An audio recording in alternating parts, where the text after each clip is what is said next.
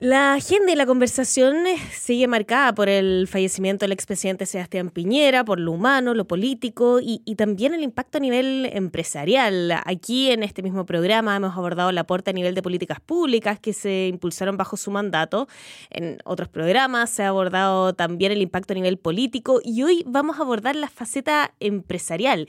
¿Cómo ¿Cómo se enfrenta un proceso de sucesión con, la partida de su fundador? El expresidente vendió las empresas emblemáticas en las que participaba al asumir como presidente hace varios años ya, pero quedan sus sociedades de inversión. Y para hablar sobre este proceso de traspaso nos acompaña Luis Hernán Cubillos, Senior Advisor de Egon Sender y director ejecutivo ahora del Centro de Gobiernos Corporativos y Sociedad de la Universidad de los Andes. Luis Hernán, como siempre, un gusto tenerte con nosotros aquí en Pauta. ¿Cómo estás? Muchas gracias, Gabriela. Bueno, primero quiero que decir, estoy muy impactado de lo, de lo sucedido. Yo lo conocí a él también. Me tocó incluso hacer deporte con él, jugar golf, jugar tenis. Una persona muy especial. Así lo vamos a echar mucho de menos y estoy muy impactado, al igual que todo Chile, lo sucedido. Efectivamente, fue un, fallecimiento dramático que ha impactado a, muchísimos. Em, ahora hablábamos aquí de, de, la faceta empresarial que él tenía también. Eh, y que empezó a involucrar a sus hijos también hace varios años ya. Y yo me acuerdo cuando hemos hablado de estos procesos de sucesión en, algunas contingencias anteriores, siempre has recalcado lo importante que es ser previsor y de tomar algunas posiciones ya antes de que sucedan esos traspasos, esas sucesiones. Eh, en este caso, ¿parece haber sido así? Sí, yo creo que sí, pero yo creo que primero, esta no es una sucesión como cualquier otra. O sea, cuando hablamos del punto de vista empresarial, yo definiría esto más, un, es un legado de una sucesión. Mm. Y eso tiene, obviamente, muchas implicancias, porque tiene implicancias, por un lado, políticas, por supuesto que empresariales, implicancias sociales, familiares. O sea, esta sucesión, entre comillas, hay que mirar en un contexto mucho más amplio. Esto no es simplemente un cambio de un gerente general, situaciones como las que hemos conversado en programas anteriores. Luis Hernán, estamos con algunos problemas de audio. Ahora sí te, escuchamos. Eh, por lo que yo he visto en procesos similares, y yo creo que la familia Piñera se ha preparado bien para esto. Por supuesto que, que un evento introspectivo como este, uno nunca está 100% preparado, mm.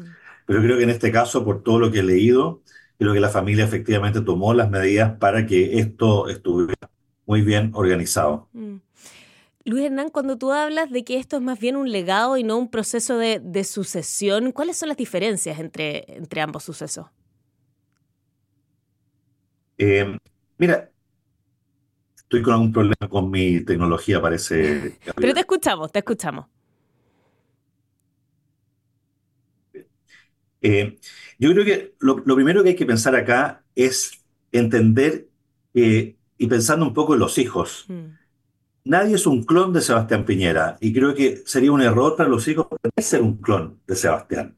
Yo creo que para ellos cada uno tiene que definir bien cuál va a ser el rol que va a ocupar en este en esta nueva etapa que le va a tocar vivir. Mm. Eh, claramente las hijas han, han, dado algunas señales de qué es lo que les gustaría hacer, los hijos también.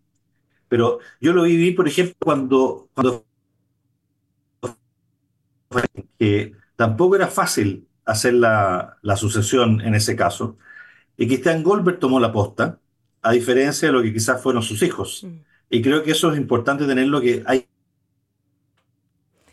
Estamos con algunos problemas de, de, audio. Te perdimos justamente cuando estabas haciendo la comparación con otra compañía. Estamos conversando con Luis Hernán Cubillo, Senior Advisor de Engon Sender, director ejecutivo del Centro de Gobiernos Corporativos de la Sociedad de la Universidad de los Andes, quien eh, nos está comentando en realidad las diferencias que podría haber entre un proceso de sucesión, eh, entre comillas, normal, cuando se reemplaza un gerente general por otro, cuando asume tal vez otro presidente al mando de una compañía, versus lo que es un proceso de delegado. Luis Hernán, ¿ahí te escuchamos mejor?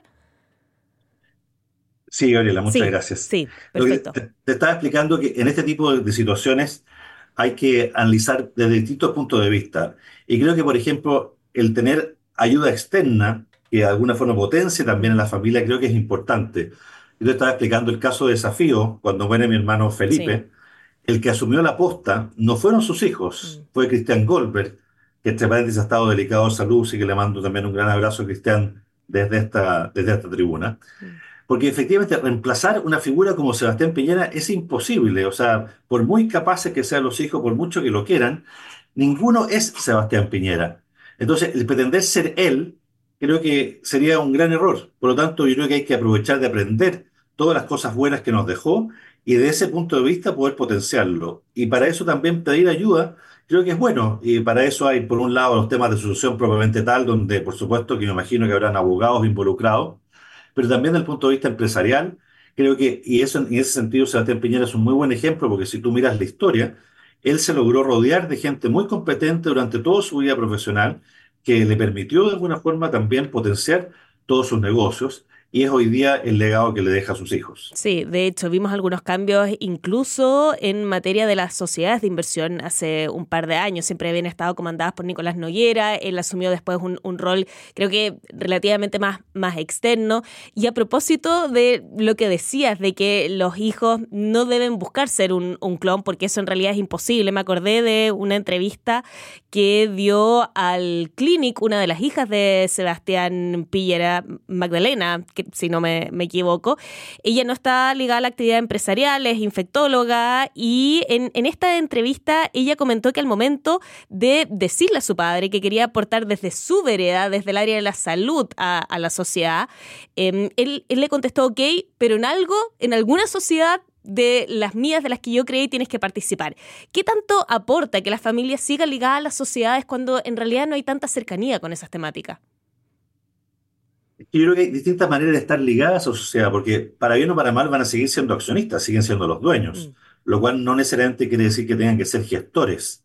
Mm. Pero creo que la visión distinta que pueden aportar a hijos que son ingenieros comerciales o hijas que estudió medicina es muy distinta y pueden ser muy complementarias. Por lo tanto, yo creo que más allá, cuando no esté necesariamente involucrada en los negocios, creo que es importante que puedan aportar ese punto de vista porque creo que al final el mejor legado que puede dejar Sebastián Piñera para sus hijos es que ojalá los hijos quieran seguir involucrados desde sus distintas veredas y desde sus distintas perspectivas. Mm. Eso no quiere decir que todos vayan a tomar las mismas decisiones de negocio, pero creo que es importante que puedan aportar desde ese punto de vista. Eh, y creo que también, y lo he visto en otros procesos de transición familiar, eh, Gabriela, yo creo que también hay que tener mucha generosidad, eh, porque lo he visto en otros casos, estoy seguro que no va a ser el caso para los hijos de Sebastián Piñera, donde empiezan las disputas por las platas. Y mm. es una, lamentablemente, y lo hemos visto en tantos casos, basta ver la serie Succession de HBO, donde las disputas son, pero a cuchillazo limpio. Yo creo que en este caso claramente no va a ser. Pero efectivamente, yo creo que también hay mucha generosidad y definir muy bien los roles y responsabilidades. Mm. Porque también a veces si eso no se define bien desde entrada, después empiezan los malos entendidos y creo que eso también tiene que quedar muy bien acotado y definido desde la entrada. Sí, bueno, esta serie de Succession siempre se ha dicho que está basada en lo que es la historia de la familia Murdoch, que son eh, dueños de un gran conglomerado de, medios en, Estados Unidos, en, en Australia también. Ahora, eso por el lado negativo. Por el lado positivo, eh, ¿Se te ocurre algún caso, tal vez en, Estados Unidos o en Europa, donde los herederos no necesariamente hayan sido gestores, pero sí continúen aportando desde su vereda a, lo que es tal vez la, dirección en general de ciertas sociedades? Eh, no se me ocurre específicamente un caso hoy día, pero ojo que, en Estados Unidos hay una tendencia que no ha llegado a Chile todavía, donde las grandes fortunas, los Bill Gates, los Warren Buffett, en vez de dejar la fortuna a sus herederos, han decidido crear grandes trusts sociales y donar toda la sociedad, eh, donde no necesariamente los hijos han tenido un rol demasiado eh, importante. Es una tendencia de los multimillonarios a nivel mundial, creo que no ha llegado a Chile todavía.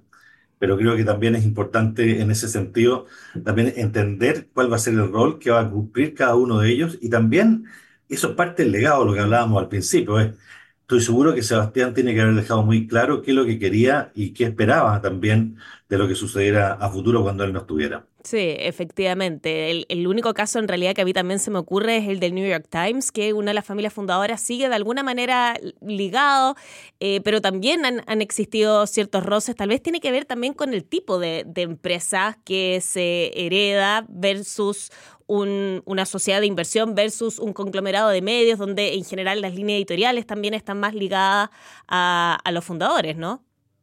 Claro, a mí me tocó, por ejemplo, el caso de la familia Johnson en Estados Unidos, que es una empresa muy exitosa, de las empresas familiares más grandes que hay en Estados Unidos. Yo trabajé con ellos y me tocó precisamente el proceso de transición desde el fundador, que se llamaba Samuel Johnson, a sus hijos.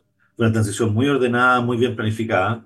Ayuda cuando la empresa familiar lleva tu nombre y tu apellido, eh, donde de alguna forma también los herederos tienen que portarse bien porque está su apellido en todos los productos. Entonces, eso creo que también marca. Y hasta el día de hoy sigue siendo una empresa familiar muy exitosa. Y de hecho, curiosamente, en los productos, Johnson dice a Family Company, como mm. diciendo, parte de nuestro elemento diferenciador es que somos una empresa familiar. Y eso ha durado hasta el día de hoy, lleva, no sé, 80 años desde que existe Johnson. Sí, efectivamente. Ahora, Luis Hernán, tú partías esta conversación comentando también lo, afectado que, estabas tú por el fallecimiento del expresidente Sebastián Piñera. Eh, ¿Cuál crees tú que es su principal legado a nivel empresarial? Yo diría primero la innovación eh, creo que el atreverse a hacer cosas distintas, eh, sin esperar a tener todos los antecedentes para lanzarse a la piscina.